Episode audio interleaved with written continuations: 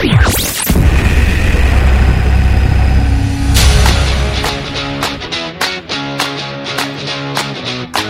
tal amigos? Sean bienvenidos nuevamente a Rueda Reniera a través de Telesur con lo último en información del deporte latinoamericano durante la semana. Comenzamos con la final de la Liga del Diamante realizada en Eugene, en Estados Unidos, en el Prefontaine, como se le conoce a ese importante certamen, donde la venezolana Yulimar Rojas volvió a reafirmarse como la mejor triplista del mundo. Con un estirón de 15 metros y 35 centímetros, se llevó la medalla de oro. A esto suma el título en el Campeonato Mundial. Alguien que también consiguió el doblete y que es de nuestra región es la cuatrocentista Marisleidis Paulino la de Quisqueya la Bella logró un tiempo de 49 segundos y 58 centésimas para ser la única corredora en los 400 metros lisos en bajar de los 50 segundos. Marilady así suma también este éxito a su título en el Campeonato Mundial realizado en Budapest, Hungría. Por su parte, en el Campeonato Mundial de Pesas o Alterofilia, la selección colombiana ganó en el sexo femenino para confirmar un hito histórico. Se alzó con el título general por puntos por delante de las demás naciones. De las 14 medallas que sumó la delegación colombiana, también récord para un campeonato mundial de pesas, este celebrado en Arabia Saudita, 13 fueron logradas por mujeres, con especial mención para Natalia Llamosa con dos oro. En el total olímpico, que es la especialidad que se premia en los Juegos Olímpicos y en el arranque. Además, logró un bronce en el envión, todo esto en la división de 64 kilogramos. En total olímpico, que reiteramos, es la suma del arranque más el envión y es la categoría que se premia en la cita estival, Colombia obtuvo otras tres medallas de plata gracias a Rogelis Galvis en 55 kilogramos Helen Escobar en 76 y Janie Geles en 87. Por su parte, Ecuador sumó nueve medallas, de las que tres fueron en total olímpico. Una plata de Angie Palacios en los 71 kilos y los bronces de Bella Paredes en 76 y Lices Ayoví en los 87. La nota negativa fueron los problemas de sus dos medallistas olímpicas. Neisida Gómez, que logró bronce en la arrancada pero no pudo competir en el envión al lesionarse, y Tamara Salazar, que no pudo participar por lesión.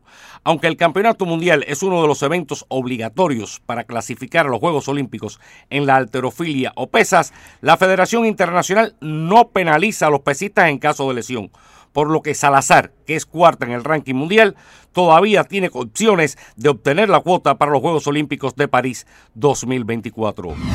Por tanto, Venezuela también como México obtuvieron medallas en este campeonato mundial.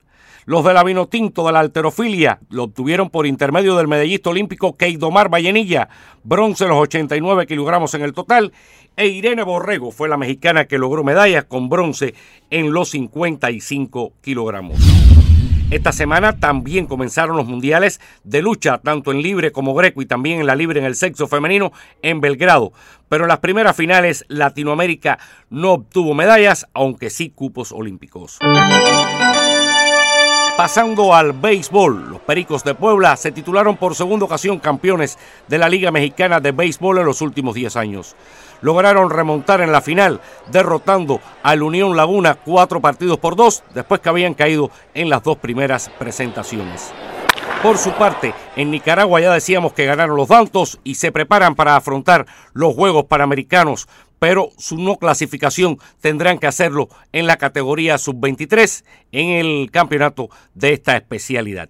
Por su parte, en grandes ligas ya se juega la recta final y el venezolano Luis Arraez se mantiene como líder en averaje en la Liga Nacional en una dura porfía. Ronald Acuña se acerca a convertirse en uno de los pocos peloteros en la historia en lograr el 40-40, 40 jonrones y 40 bases robadas, después de haberse convertido en el primero en la historia con más de 30 jonrones y 60 bases robadas.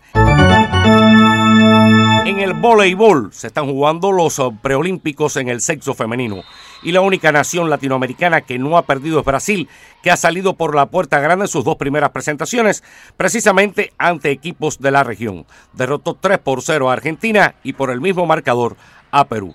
Argentinas y peruanas no conocen la victoria, al igual que las mexicanas, mientras que otras naciones latinoamericanas, como Colombia, al menos han dejado una buena impresión.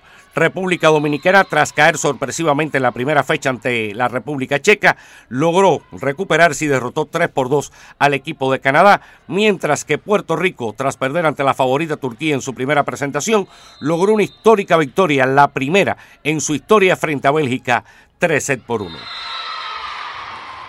Esto es lo que tenemos en cuanto a información durante la semana. Pero en cuanto a los tips panamericanos, la primera medalla que consiguió Nicaragua en el béisbol en Juegos Panamericanos hace 40 años fue en Caracas 1983, obteniendo el metal plateado, solamente superados por Cuba. Allí Nicaragua derrotó a Estados Unidos que tenía un equipo donde estaba un joven Mark Maguire y además otro gran pelotero después en grandes ligas como Billy Surhoff. Hay que hablar que en este equipo de Nicaragua destacó el derecho Julio Moya, que se acreditó dos victorias en ese certamen. También peloteros como Cayetano García, Tomás Guzmán, Pablo Juárez destacaron en ese certamen. Así que el deporte nacional nicaragüense tuvo que esperar a la cita panamericana de 1983 para alcanzar su primera medalla en este tipo de torneos.